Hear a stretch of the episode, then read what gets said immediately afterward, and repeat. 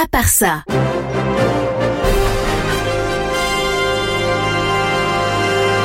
Le non essentiel de l'info en pas continu.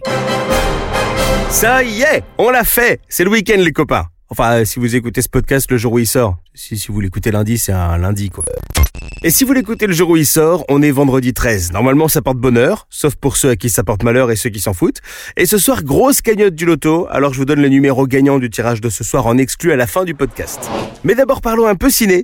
C'est un 13 janvier en 1971 que Stanley Kubrick sort un de ses plus gros succès, le film Orange Mécanique.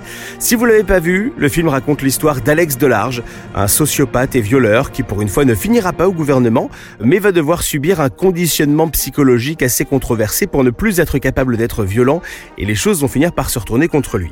C'est un film bah, très violent, forcément pour l'époque, hein. il va faire un gros scandale à sa sortie, à tel point que Stanley Kubrick, qui était venu vivre à Londres, où le film a été tourné, euh, va recevoir des tas de lettres de menaces. Des gens euh, se regroupent même devant chez lui en disant que le film est trop violent, qu'il incite à la violence, ça doit être un petit peu vrai parce que du coup il voulait lui casser la gueule. Euh, du coup le réalisateur flippe et demande à, Warner de retirer le film des salles de ciné alors qu'il cartonne. Ce que Warner va faire, c'est très rare dans l'histoire du ciné. Le film sera retiré des salles et il va falloir attendre la mort de Kubrick en 99 pour que le film soit réhabilité, sorte en DVD et l'année d'après ressorte au ciné. C'est incroyable.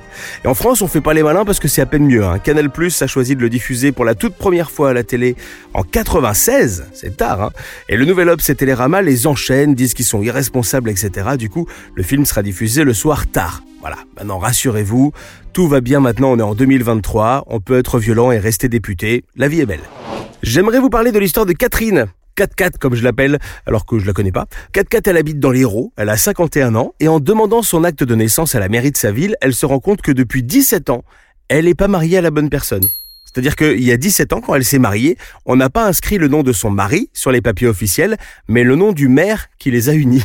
Ça fait 17 ans qu'elle est mariée au maire, elle n'était pas au courant. Bon, bah maintenant, va falloir divorcer euh, de son faux mari. Je sais pas si elle peut demander une pension alimentaire pour ça.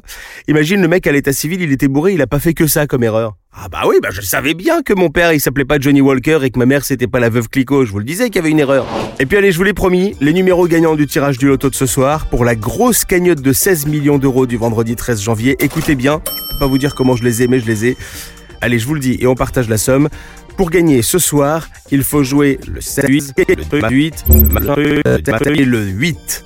Voilà, j'espère qu'il n'y a pas eu de souci au niveau de la prise de son et que vous avez tout bien noté, parce qu'une occasion comme ça, ça se représentera pas tous les jours.